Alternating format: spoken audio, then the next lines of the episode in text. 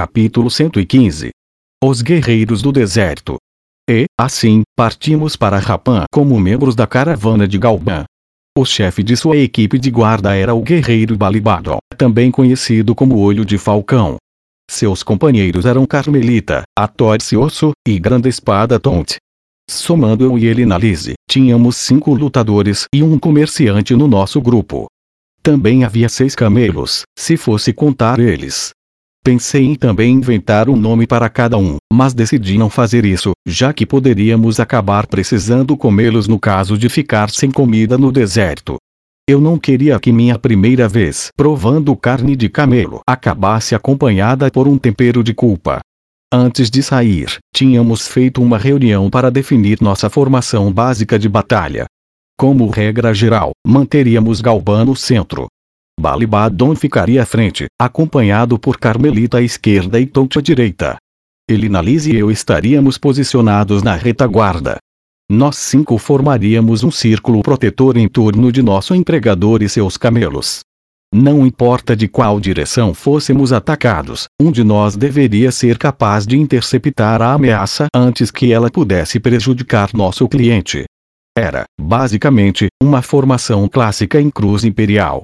Achei que Carmelita ou Tonte poderiam ser as melhores escolhas para a retaguarda, mas queriam me manter lá, já que eu era um mago, e fazia sentido manter Elinalise perto de mim, já que estávamos acostumados a trabalhar juntos.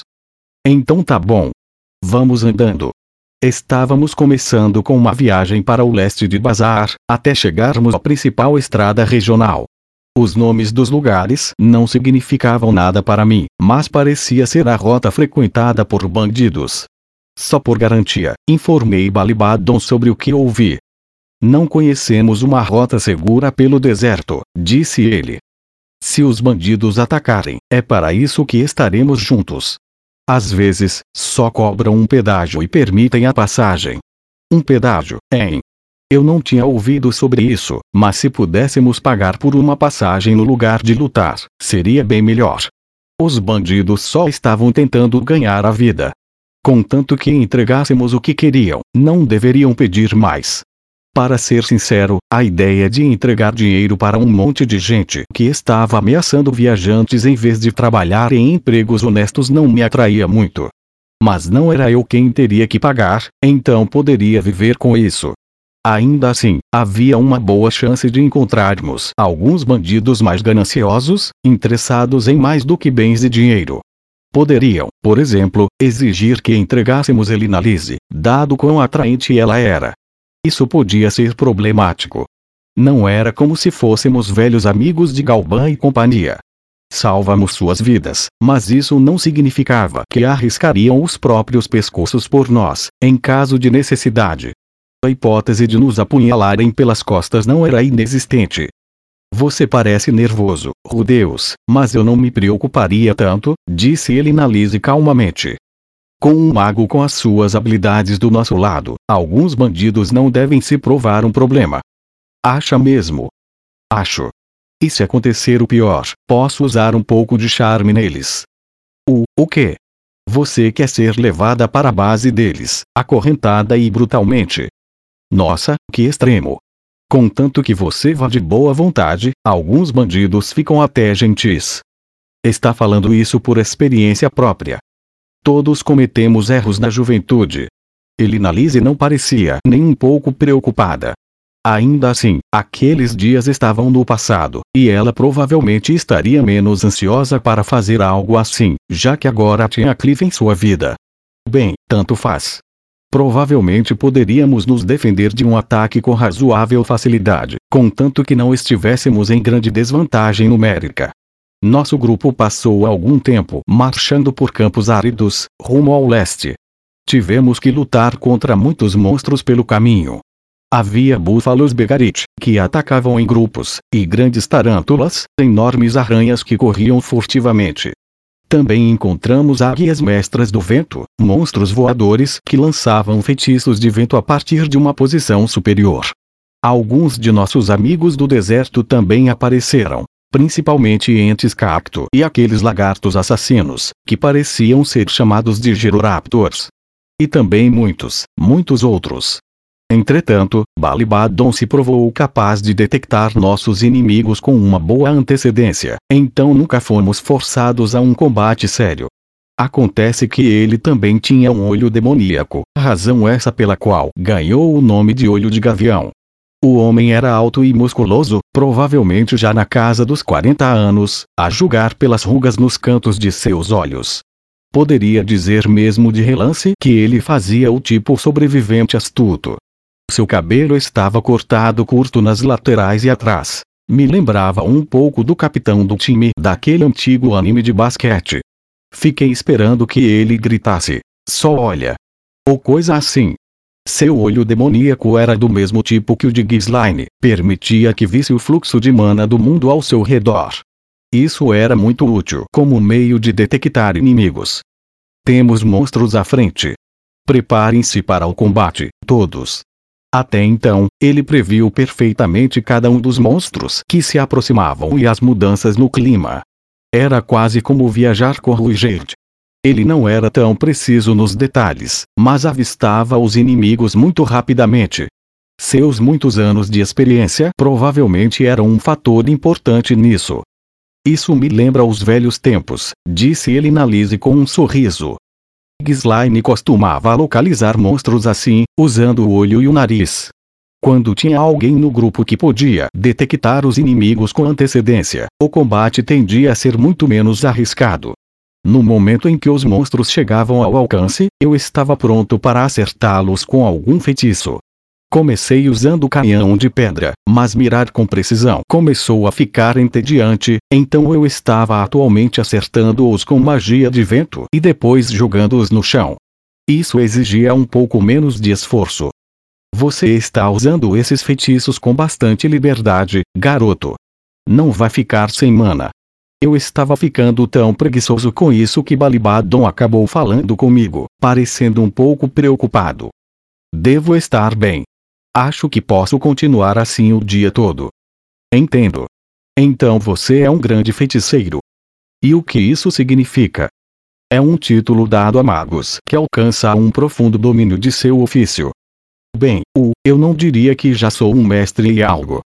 De qualquer forma, é raro encontrar um mago disposto a usar seus poderes com tanta liberdade. Muitos magos faziam questão de não gastar mais da metade de seu estoque de mana em um único dia. Isso também era o padrão nos territórios nortenhos. Como a maioria dos magos não era fisicamente forte, seu suprimento de mana era tudo o que tinha para se defender. Mas eu, pelo que sabia, nunca tinha esvaziado o meu reservatório. Manter alguma mana sempre disponível para emergências era puro bom senso para guerreiros do deserto que não sabiam muito sobre magia. Entretanto, provavelmente parecia que a maioria dos magos só era preguiçosa. Balibadon parecia ter suficiente experiência em luta em grupo para entender a verdadeira razão pela qual os magos se continham. Ainda assim, ele não parecia ter muito conhecimento sobre magia no geral, visto que não comentou a respeito de meus feitiços não verbais. Fico feliz por ter seu poder de fogo do nosso lado, disse ele, mas tente economizar um pouco de mana para situações inesperadas. Somos cinco neste grupo, sabe? Segure os ataques de longo alcance até que eu os peça. Entendido. Eu não estava tentando esconder o fato de que meu estoque de mana era enorme, mas também não via razão para ir em frente e contar isso a ele. Para começo de conversa, eu não tinha certeza de quais eram os meus limites. Não queria ficar muito convencido e acabar criando um desastre. À noite, nós cinco nos revezamos para manter a guarda enquanto Galban descansava sozinho em sua tenda. Deveríamos todos dormir do lado de fora. Não que eu estivesse esperando um tratamento igual ou coisa do tipo. Criei um abrigo e incentivei todos a dormirem dentro dele, mas Balibadon e os demais recusaram, dizendo que teriam mais dificuldades em notar qualquer monstro que pudesse se aproximar. Isso, na verdade, parecia um motivo legítimo para dormir do lado de fora. Usar o abrigo sozinho me pareceu um pouco estranho, mas ele Lisa interveio. Não precisa se sentir mal, Rudels. Temos nossa própria forma de fazer as coisas e seremos mais úteis se estivermos bem descansados. Isso me fazia sentido, então acabamos dormindo em nosso pequeno abrigo. Era definitivamente mais aconchegante do que a outra alternativa. Dois de nós ficaríamos de guarda ao mesmo tempo durante a noite. Achei que um seria o bastante, mas, pelo visto, tendo um grupo desse tamanho, assim seria mais seguro. Estaríamos mudando os turnos todas as noites. Em nossa primeira noite, fui colocado com Carmelita. Ei! Acho que vamos trabalhar juntos esta noite, hein? Sim. Não caia no sono. Bem, eu não planejava fazer isso. Embora tecnicamente tivéssemos um trabalho a fazer, ficar olhando em silêncio para nada em particular poderia ser muito chato. Nós dois eventualmente começamos a conversar um pouco. Obrigada pela ajuda. No outro dia. Ah, de nada. Não foi grande coisa. Você é forte. Aquela lá também. A mulher. Carmelita, a Torcioso, era uma guerreira que ainda faria 21 anos. A arma de sua escolha era uma espada de lâmina larga e grossa, com mais de um metro de comprimento, que ela girava ferozmente quando em combate. Parecia que muitos dos guerreiros desta região preferiam armas enormes assim. Balibadon também carregava uma lâmina enorme. Parecia haver muitos monstros grandes com cascas grossas e resistentes na região. Fazia sentido usar armas que não fossem quebrar com facilidade, não importa o quão habilidoso fosse um espadachim, não iria querer tentar perfurar uma placa de ferro com um florete fino e pequeno. Pelo que eu tinha visto, o estilo de combate deste povo também parecia ser único. Mas a espada da sua mulher é bem fina.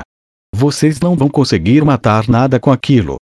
Você, na verdade, pode acabar se surpreendendo. Aquilo é um item mágico, e ela sabe usar. Eu a vi cortando grifos. Ah, e só para informar, ela não é minha mulher. Somos apenas amigos indo juntos para Rapan. Mas você dorme com ela, não? Quando uma sucubo aparece. Uh, não. Sei um pouco de magia de desintoxicação, então só uso isso. Quando uma sucubo aparece, os homens ficam excitados. As mulheres dormem com eles. No deserto, é assim que as coisas funcionam. Oh, Carmelita passou a explicar a conexão entre as súcubos e o modo como os bandos de guerreiros trabalhavam no deserto, parecendo bastante orgulhosa de si mesma. Atualmente, as súcubos podiam ser encontradas em todo o continente. A espécie era originalmente nativa da região sudoeste, e o número delas era bem baixo, mas, na guerra, há 400 anos, Laplace as encorajou a se reproduzir sem parar, fazia parte de seu plano para destruir a resistência obstinada dos guerreiros de Begarit. Súcubos eram mortais para os homens. Seus feromônios poderiam incapacitar até lutadores veteranos e de temperamento forte. Eu poderia pessoalmente atestar essa parte. Se duas delas aparecessem para mim ao mesmo tempo, ou se um bando delas aparecesse bem na minha frente, eu não tinha certeza de que sobreviveria. Uma vez atingido pelos feromônios de uma súcubo, os homens eram reduzidos a escravos sexuais. Mas uma única súcubo poderia levar uma vítima de cada vez ao seu covil. Tendiam a escolher alguns alvos escolhidos, deixando os demais para trás. Os homens assim deixados para trás lutavam entre si até a morte. Uma vez que tivessem as mentes infestadas pelos feromônios, todos os outros homens que vissem seriam, automaticamente, transformados em inimigos. Para ser sincero, parecia bastante com o efeito de charme. Para curar alguém dessa condição, teria que dissipar isso com um feitiço de desintoxicação de nível intermediário ou deixar que a pessoa dormisse com uma mulher, e 400 anos atrás, basicamente ninguém no continente podia usar magia de desintoxicação. Como resultado, muitos jovens virgens acabaram perdendo a vida. Não havia muito que pudesse ser feito, eles não tinham com quem dormir. Provavelmente morreram desejando fazer sexo com alguém, até mesmo a súcubo que os condenou servia. Eu podia sentir empatia. Avançando um pouco, com o tempo, os guerreiros do continente Begarit se adaptaram às circunstâncias. Todos os bandos começaram a viajar com várias mulheres. No começo, costumavam ser escravas ou prisioneiras demoníacas, mas os guerreiros logo perceberam que as não combatentes só os atrasavam. As mulheres tinham pouca resistência e costumavam precisar ser protegidas durante as batalhas. Os guerreiros refletiram sobre o assunto. Quebraram a cabeça por anos e finalmente encontraram uma solução. Poderiam treinar mulheres para que também fossem lutadoras. Exatamente o tipo de solução que se esperaria de um bando de gente igual Conan, o bárbaro.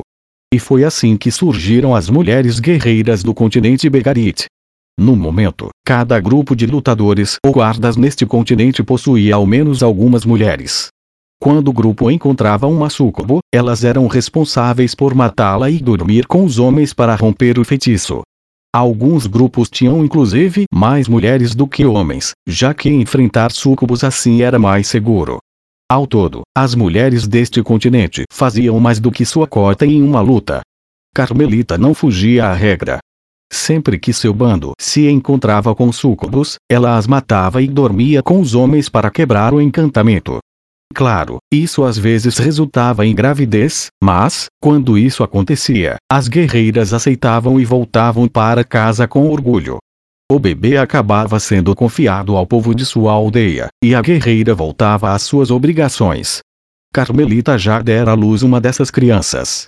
Esses bebês eram criados por toda a aldeia, e não pelos pais. Eram todos cuidados e igualmente tratados, independente de sua raça ou linhagem. Quando crianças, aprendiam a lutar e, quando chegavam à adolescência física, passavam por uma cerimônia de maioridade e deixavam a aldeia para trás. Quando um guerreiro ficava velho demais para lutar, ganhava o direito de voltar para casa e se dedicar à criação das gerações futuras. Entretanto, surgiram aqueles que optaram por nunca mais voltar, preferindo passar a vida toda lutando. Balibadon era um deles. Naturalmente, não havia um conceito real de casamento nessas aldeias. Era difícil imaginar alguém nesse tipo de sociedade se apegando de forma romântica a uma pessoa específica. Para ser sincero, achei isso um choque cultural e tanto. Li sobre tribos organizadas de forma semelhante no meu antigo mundo, mas era algo definitivamente difícil de entender. Eu não conseguia convencer nem a mim mesmo de que isso era excitante. Olhei para Carmelita por um bom tempo, tentando entender as coisas do ponto de vista dela. Sou grata a você, disse ela em seu jeito hesitante, mas odeio magos. Se uma sucubo aparecer, vá até outra mulher. Ser abatido assim, sem nem dizer nada, por algum motivo me machucou. Mesmo eu podendo me virar sozinho com o problema de uma sucubo, Grande Espada Touch era um homem quieto, na casa dos 30, com um bigode grosso, pele castanho clara e músculos proeminentes. Ele não era tão alto quanto Balibadon, mas seus rostos eram bem parecidos. Sem os pelos faciais, eu poderia facilmente confundir os dois. Conversamos um pouco na nossa primeira vigília noturna, mas ele não fazia o tipo tagarela. Contrastava muito com Carmelita, que parecia gostar de conversar. Eu não tinha nada em particular para discutir, mas o tempo parecia passar mais devagar enquanto ficávamos olhando para a escuridão em silêncio. Algum tempo depois, tentei conversar com ele. A propósito, gostei do seu nome, falei. Grande Espada Tonte. Isso soa bem. Sim. A matriarca escolheu para mim. Ah, sério? Você não adotou um apelido em algum momento? A matriarca escolhe nossos nomes, é assim que funciona para todos os guerreiros do deserto. Pelo visto, seus títulos não eram apenas apelidos, mas nomes cerimoniais fornecidos pelo ancião da aldeia em que ficavam até partir. Para aqueles com grande força, como Carmelita, costumava ser algo como torce-osso ou torce-braço. Aqueles com olhos afiados, como Balibadon, costumavam ser chamados de olho de águia ou falcão, em outras palavras, poderia dizer qual era o maior talento da pessoa só pelo nome. Mas uma vez que existiam tantas formas de chamar alguém de forte, às vezes seria possível se deparar com outro guerreiro compartilhando do mesmo nome. Tonte era conhecido como Grande Espada, mas sua espada não era incomumente grande para os padrões do seu povo. Era só uma forma de dizer que ele tinha muita força física. Talvez também houvesse algum corte rápido por aí. Bem, as pessoas costumam me chamar de Rudeus Coegmaier, eu acho, falei. Usei esse feitiço em todas as batalhas por um tempo. Não te vi usando nenhum atoleiro. Sim, não seria muito eficaz contra os monstros daqui. O feitiço era muito útil contra monstros rastejantes, rasteiros ou caminhantes, mas bem menos contra qualquer coisa que pudesse se levantar do chão, como uma sucubo ou um grifo. E parar um inseto lento e forte no meio de seu caminho não faria muita diferença. Atualmente, eu não estava me preocupando em parar os monstros antes de mirar neles. Sua magia é sempre chamativa. Se for a sua especialidade, gostaria de ver ao menos uma vez. Bem, atoleiro é um feitiço meio chato, sério. Mas vou tentar usá-lo alguma hora, caso tenha a oportunidade. Com um pequeno aceno de cabeça, Tont ficou em silêncio. Ele, pelo visto, havia esgotado seu estoque de palavras disponíveis. Conforme nosso grupo avançava mais para o leste, a terra ao nosso redor ficava cada vez mais verde. O tal de Kinkara ficava nesta direção, e uma enorme selva ficava logo além disso. Achei meio estranho que pudesse existir uma selva tão perto de um deserto árido, mas não teríamos a chance de vê-la desta vez. Quando alcançamos uma grande rocha vertical que alguém havia deixado como ponto de referência, Galban mudou nosso curso e começamos a seguir para o norte. Após passar três dias viajando naquela direção, chegamos na estrada regional principal. Não era pavimentada, e também não recebia reparos frequentes parecia mais o produto natural do movimento de inúmeros viajantes seguindo na mesma direção. Em comparação com o terreno arenoso em que estávamos viajando, entretanto, parecia bem firme e inconfiável sob os pés. Isso me servia bem. Sir, agora que estamos na estrada, podemos encontrar bandidos. Acho que vamos nos sair bem, mas se as coisas ficarem feias. Estou pagando bem, não estou. Se preocupe apenas em manter as mercadorias seguras. Sim. Tudo bem. Balibadon claramente queria que Galba considerasse abandonar a carga em caso de emergência, mas o homem não aceitou a ideia. Sua mercadoria talvez fosse mais importante para ele do que sua própria vida. Não fazia muito sentido para mim, mas quem era eu para julgar? Vamos ficar bem, chefe. Não perca seu tempo se preocupando com isso, cabeção. Balibadon e Tont, por alguma razão, costumavam se referir a Carmelita dessa maneira. Acho que era um apelido amigável. Ou talvez insultante. De qualquer forma, tive a sensação de que ela me socaria se eu falasse isso. Quagmire, Dragonroat, quero que vocês dois, de agora em diante, fiquem grudados em Galban. Tont, você fica com os camelos. Não deixe nenhum fugir. Cabeção, você fica com a retaguarda. Vou patrulhar à nossa frente e dar o sinal no caso de algo acontecer. É melhor não deixar isso passar despercebido. Você que manda, chefe. De boa. Entendido. Assumindo nossas novas posições, partimos com cautela.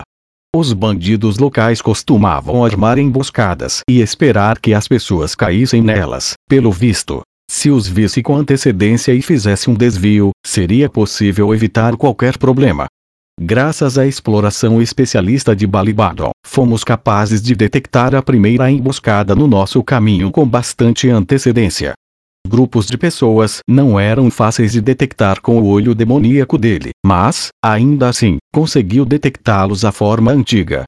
Fizemos um grande desvio para fora da estrada e contornamos o perigo. Não é comum encontrar alguém que pisa de bom grado em um cocô de cachorro que vê pela frente, certo? O natural seria contornar isso. Mas, no final das contas, isso foi um erro. Balibadon talvez tivesse sido avistado pelo inimigo durante sua expedição de reconhecimento, e eles o seguiram até nossa localização. O homem talvez tivesse visto apenas uma pequena parte das forças dos bandidos, e nosso desvio simplesmente nos levou ao exército principal deles. De qualquer forma, fomos atacados. Aconteceu logo depois de colocarmos uma distância segura entre nós e a emboscada. Todo mundo estava começando a respirar com um pouco mais de facilidade. E então algo surgiu assobiando pelo ar. Tont, de repente, estava com uma flecha no meio do peito. Ele caiu no chão. Não conseguindo entender o que estava acontecendo, comecei a correr, pensando em lançar um feitiço de cura. Mas Elinalise me agarrou pelo colarinho e me puxou de volta. Ao fazer isso, outra flecha atingiu o camelo ao lado do qual Tonte estava parado. Corram! Gritou Balibadon. Estamos sob ataque. Estão vindo do oeste. Finalmente percebi que estávamos em sério perigo e que precisávamos fugir por nossas vidas. Elinalise me soltou. Galban e os camelos já estavam fugindo em desespero. O segui, correndo o mais rápido que pude. Havia um grupo de homens a cavalo em uma colina à nossa esquerda, e estavam investindo contra nós. Eles estavam montados e nós a pé. Estavam todos usando turbantes amarelo-arenosos idênticos. Sir, temos que deixar os camelos. Eles podem nos deixar e se entregarmos tudo. Sem chances. Você é um suicida ou só um idiota? Protejam minha carga, droga. Foi para isso que contratei vocês. É impossível. Eles são muitos. Enquanto Balibadon e Galban gritavam um com o outro, nosso camelo ferido perdeu o jeito e tropeçou. Assim que percebi que ele estava espumando pela boca, o camelo cambaleou para o lado e caiu. Um arrepio correu pela minha espinha. As flechas estavam envenenadas. Xi. Também estão vindo pela retaguarda. Outro grupo de cavaleiros avançava pela nossa retaguarda, e os arqueiros na colina já preparavam a próxima saraivada. A maioria dos tiros foi fraco, mas alguns fizeram suas flechas voar bastante. De vez em quando, alguma passava de raspão por nós. Devia haver 50 deles. Não, 100. E esses eram só os que podíamos ver. A palavra bandidos me enganou demais. Estávamos lutando contra um exército. Com o coração martelando no meu peito, tentei analisar a situação. Estávamos sob ataque pelo flanco e pela retaguarda. Provavelmente não teríamos inimigos pela frente. Era para lá que tínhamos que fugir. Rudeus! Gritou ele na Lise. Certo. Vou usar atoleiro e névoa profunda. Os feitiços surgiram na minha mente no mesmo instante. Nada mais funcionaria neste lugar. Certo, tá bom. Use agora. Virando-me, convoquei o maior atoleiro que eu poderia controlar. Não me incomodei muito com a profundidade dele. Só precisava fazer os cavalos tropeçarem. Balibadon. Vamos nos esconder no nevoeiro. Continue correndo adiante. O que? O. Certo. Névoa profunda. Ao convocar uma enorme quantidade de umidade de uma ampla área ao nosso redor, efetivamente cobria a área com uma espessa proteção branca de névoa. Parecia quase que estávamos dentro de uma nuvem ou coisa do tipo. Não importa o quão talentosos fossem os arqueiros, eles não acertariam mais disparos em nós. Mas uma fração de segundos depois de esse pensamento passar pela minha cabeça, uma flecha cravou no chão a alguns metros de mim. H. Assustado, quase caí para trás, mas Elinalise me segurou antes que eu batesse no chão. Isso aí, Rubens. Eles têm um arqueiro brilhante, mas ele não vai acertar de novo. O quê? Ela estava falando da mesma pessoa que matou Tonte o camelo. Como ela sabia disso? Mas isso não importava. Agora tínhamos a névoa do nosso lado. Vamos, corra. Balançando a cabeça, trêmulo, comecei a me mover. Ele não seria capaz de nos acertar de novo. Ele não iria me acertar. Isso era impossível. Eu era invencível. Porra!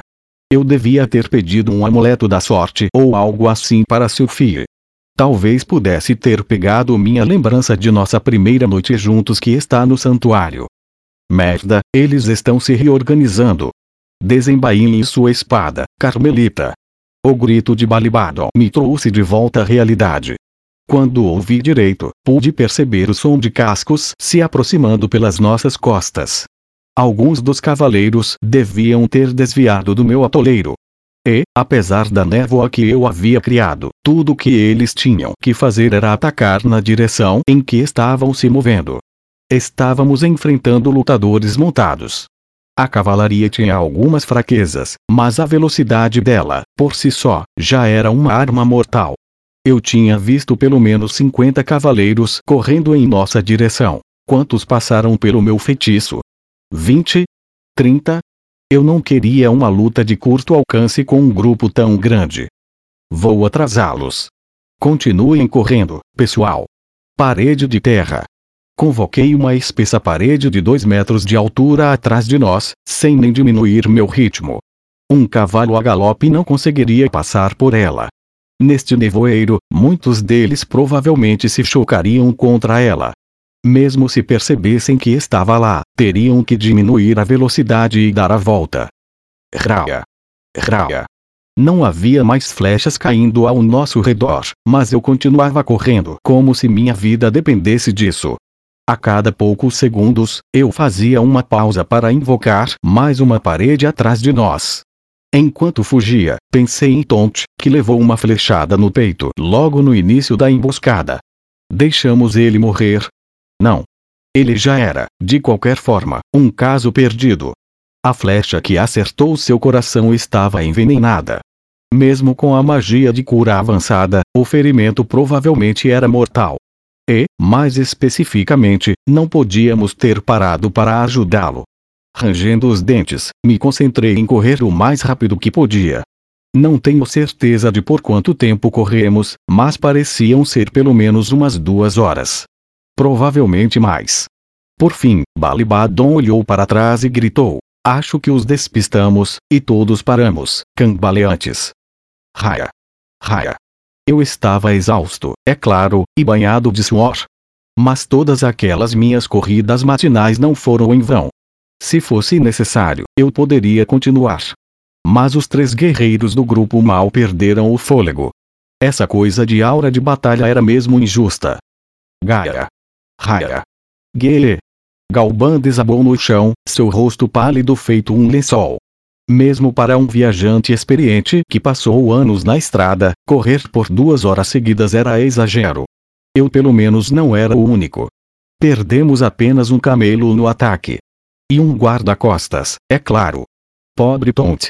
Se eu tivesse sido capaz de arrancar aquela flecha na mesma hora e usado algum tempo para lançar feitiços de cura e desintoxicação, havia uma chance de que ele pudesse ter sobrevivido. A flecha talvez nem tivesse acertado direto no coração. Eu provavelmente tentaria salvá-lo, caso ele Lise não me segurasse pelo colarinho. Mas se eu tivesse parado para me concentrar nele, não teria fugido a tempo. A próxima flecha teria me acertado em cheio. Ele Lise acertou em me impedir. Sua experiência em batalha provavelmente salvou a minha vida, mesmo se eu tivesse hesitado por apenas alguns segundos, isso poderia se provar fatal. Olhando pelo grupo, notei que Carmelita estava me encarando. Será que eu tinha feito algo para aborrecê-la? Não consegui pensar em nada. Durante a emboscada, ela estava posicionada atrás de mim, na retaguarda do grupo. Talvez tivesse se ferido em algum lugar e precisasse de cura mas não parecia que alguma flecha do inimigo tivesse a atingido. Ela, de repente, marchou até mim e me agarrou pela frente do meu hobby. Por quê? Porque você não os matou. Você poderia. Eu vi a sua magia. O quê? O que ela estava dizendo? Ela esperava que eu matasse todo aquele grupo de bandidos. Isso parecia loucura. Porém, depois de um momento, percebi que nunca pensei em tentar essa abordagem. Pare com isso, cabeção. Você também viu, não viu? Ele fez os cavalos afundarem no chão. Ele os fez correr em direção de paredes. Ele deixou tudo nebuloso. Você não está pensando direito, merda. Use seu cérebro ao menos uma vez. Cala a boca. Se ele tivesse usado a magia dele, poderíamos ter vingado Tont. Eles eram muitos, criança. Aquele era o bando de Arimath, tenho certeza. Havia mais deles atrás daquelas colinas. Mas. Ah! Elinalise uma se colocou entre Carmelita e eu. Ela pressionou seu escudo contra a mulher guerreira e tocou o florete em sua cintura. Você se opõe à forma como lidamos com isso. Disse ela. O que? Dada a situação, Rudeus agiu de forma adequada. Estávamos em enorme desvantagem numérica e enfrentando uma força de poder desconhecido. Pior ainda, eles estavam atirando flechas envenenadas em nossa direção. Ele deteve a cavalaria com o atoleiro, cegou os arqueiros com a névoa e nos comprou tempo para escapar com suas armadilhas.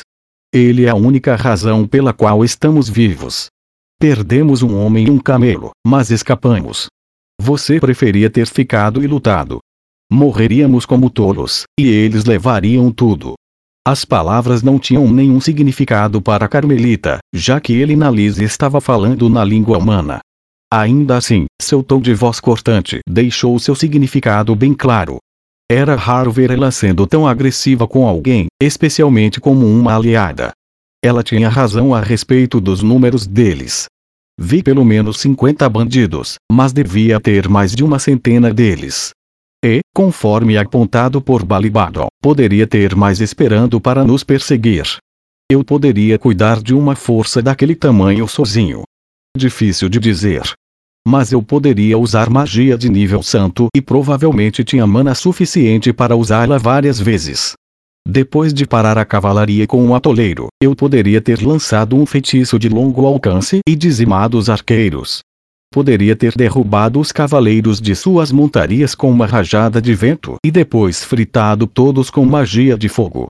Isso era tudo teoricamente possível. Entretanto, eu não tinha confiança de que conseguiria. Pelo que eu sabia, aqueles bandidos tinham experiência em batalhas contra magos. Se um único arqueiro sobrevivesse, uma flecha envenenada poderia ter voado em minha direção. Alguns dos cavaleiros poderiam ter passado pelo meu atoleiro e nos fatiado. E se as coisas acabassem se transformando em uma batalha corpo a corpo, eu não poderia lançar feitiços sem colocar meus aliados em risco. Elinalise estava ciente de tudo isso. Era por isso que estava me apoiando tão firmemente. E só para lembrar, continuou ela, somos guarda-costas, não mercenários. Não nos oferecemos para lutar sozinhos contra um exército inteiro. Há alguma razão para você ainda estar olhando para mim? Você quer lutar? É isso? Que criança obstinada! Se insiste, vou ser indulgente com você. Finalmente perdendo a paciência, Elinalise uma sacou seu florete. Carmelita se apressou a agarrar sua própria arma. Mas antes que as coisas pudessem ir ainda mais longe Balibadon se colocou entre elas. Parem com isso, as duas. Olha, é uma pena o que aconteceu com Tont, mas o Quagmire fez a escolha certa. O único que queria lutar era você, cabeção. Às vezes você é realmente idiota, sabia? Cala a boca. Soltando um enorme bufo, Carmelita recuou. Ela começou a caminhar até onde os camelos estavam descansando, agachou-se ao lado deles e enterrou o rosto nos joelhos. Balibadon a observou por um momento, depois suspirou. Vocês dois, sinto muito por isso. Um, tudo bem. É só que. Carmelita teve um filho com Tonte, sabe? Bem. Então, bem. Acho que você pode imaginar como ela se sente. Só está colocando para fora. Aqueles dois tiveram um filho. Presumi que as mulheres guerreiras deste continente não se apegavam emocionalmente a nenhum homem específico, mas estava claro que não era o caso. Talvez dependesse de quem fizesse o bebê. Enquanto eu ficava ali, sem palavras, ele Lise embainhou seu florete e se virou para me encarar. Não há nenhuma razão para você se sentir mal com isso, Rudels. Não há. Existem alguns aventureiros por aí que fazem questão de nunca matar outro ser humano. Não são muitos, claro, mas eles existem. E você em breve vai ser pai. Posso entender por que hesita em tirar tantas vidas. Suas tentativas de me confortar estavam um pouco fora de linha. Mas, claro, ela não sabia o que Balibadon tinha me dito. Para ser sincero, eu não hesitei em momento algum. A ideia de matar aqueles homens simplesmente não passou pela minha mente, apesar de estarmos enfrentando um perigo mortal. Claro, alguns cavaleiros provavelmente perderam suas vidas cavalgando direto contra aquelas paredes que coloquei no meio da névoa. Eu também não sentia nenhuma culpa por isso. Mas a ideia de usar magia para matar alguém pessoalmente me deixava enjoado. Sinceramente, isso era meio patético. Obrigado, Elinalise. Ainda assim, agradeci a ela por tentar me animar. Pensando no assunto, ela ficou ao meu lado durante toda a fuga. Quando perdi o equilíbrio, ela estava lá para me apoiar. Elinalise parecia também ter se posicionado para me proteger de qualquer flecha perdida. Eu tinha a sensação de que ela se considerava, acima de tudo, minha guarda-costas. Não precisa me agradecer, querido, disse ela, dando um tapinha no meu ombro. Sempre vou cuidar do meu neto. Seu neto, em. Um. Quando voltássemos para casa, a barriga de sua filha estaria bem grande. Aquele bebê seria o bisneto de Elinalise. Tenho certeza de que ela queria que sua chegada fosse uma ocasião feliz. Ou talvez apenas não quisesse que Sophie chorasse enquanto perguntava por que ela falhou em me manter seguro. De qualquer forma, a solução era bem simples. Só teríamos que voltar juntos. Um, Elinalise. O que foi? Obrigado. Sério. Desta vez, coloquei mais sentimento nas palavras. Em resposta, Elinalise uma só me deu um tapinha nos ombros. Apesar do clima estranho, nosso grupo seguiu em frente. Balibadon estava surpreendentemente calmo e controlado, considerando que tínhamos acabado de perder mais um de seus homens. Seu primeiro foco foi em reformular nossa formação. Longe de dar um tempo para lamentar a morte de seu camarada, ele sequer voltou a mencionar o nome de Tont. Ele continuava sendo o mesmo guarda-costas profissional e focado de sempre. Isso parecia meio frio, mas provavelmente era assim que as coisas aconteciam no seu ramo de trabalho. Seu povo estava acostumado a isso. A morte era uma companheira constante para eles. Um único erro ou um pouco de azar bastava para acabar com suas vidas. Parando para pensar, essa também era uma atitude comum no continente demônio. Era uma forma de pensar que eu não conseguia entender. Alguns dias sem intercorrências depois, chegamos ao oásis que marcava o ponto intermediário da nossa jornada bem parecido com bazar, era basicamente um mercado em torno de um pequeno lago central. Eu não tinha notado isso antes, mas todos os grupos armados que vimos tinham no mínimo uma mulher entre eles. Presumivelmente, também eram todos guerreiros do deserto. Galban e os outros armaram nossas barracas em um canto aberto da pequena cidade. Enquanto estávamos no oásis, pelo menos, os guarda-costas também pareciam dormir lá dentro. Balibadon, acha que precisamos contratar alguém para substituir o homem que você perdeu? Perguntou Galban. Não deve ser necessário, Galban. Esses dois são mais úteis do que guerreiros comuns. Acho que o mais inteligente é ir para Rapan com nosso grupo atual e, depois, contratar mais gente por lá. De qualquer forma, não devemos encontrar mais bandidos. Entendo. Tudo bem então, vamos fazer isso. Ainda assim, é uma pena que tenhamos perdido aquele camelo. Essas coisas acontecem. Tivemos sorte de escapar facilmente, considerando os números deles. Balibadon e Galban pareciam estar em bons termos.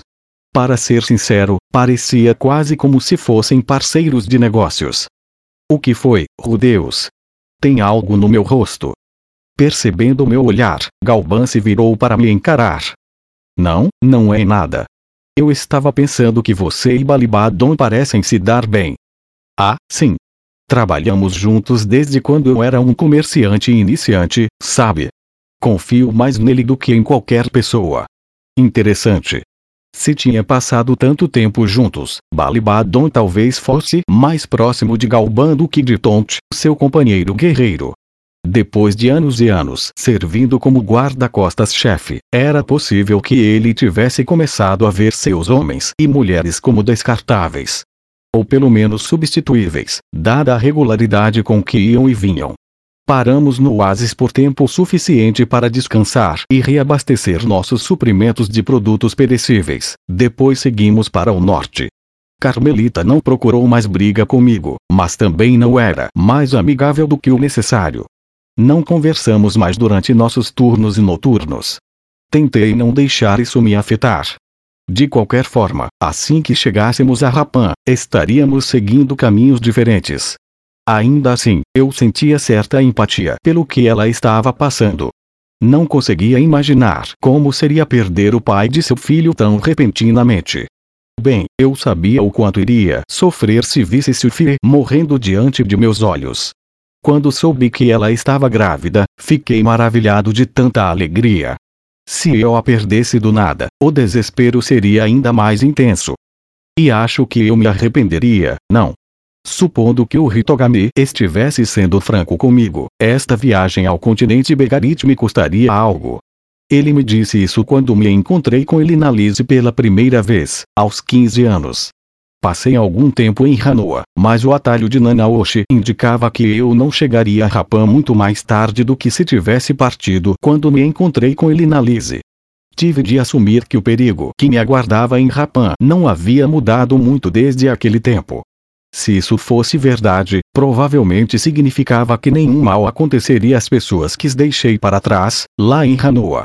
Afinal, se eu tivesse partido para Begarit no mesmo instante, não teria me encontrado com Sylphie nem conhecido meus outros amigos.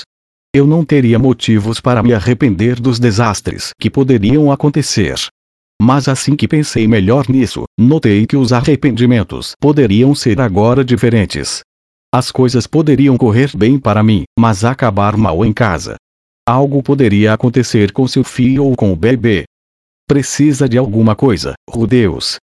Na, não é nada. Eu tinha que parar de especular sobre isso. Se ficar pensando em todas as maneiras como as coisas podem dar errado, é possível enlouquecer. E um cara como eu sempre cometeria erros, não importa o quanto tentasse evitar. Não havia como dizer o que o futuro reservava.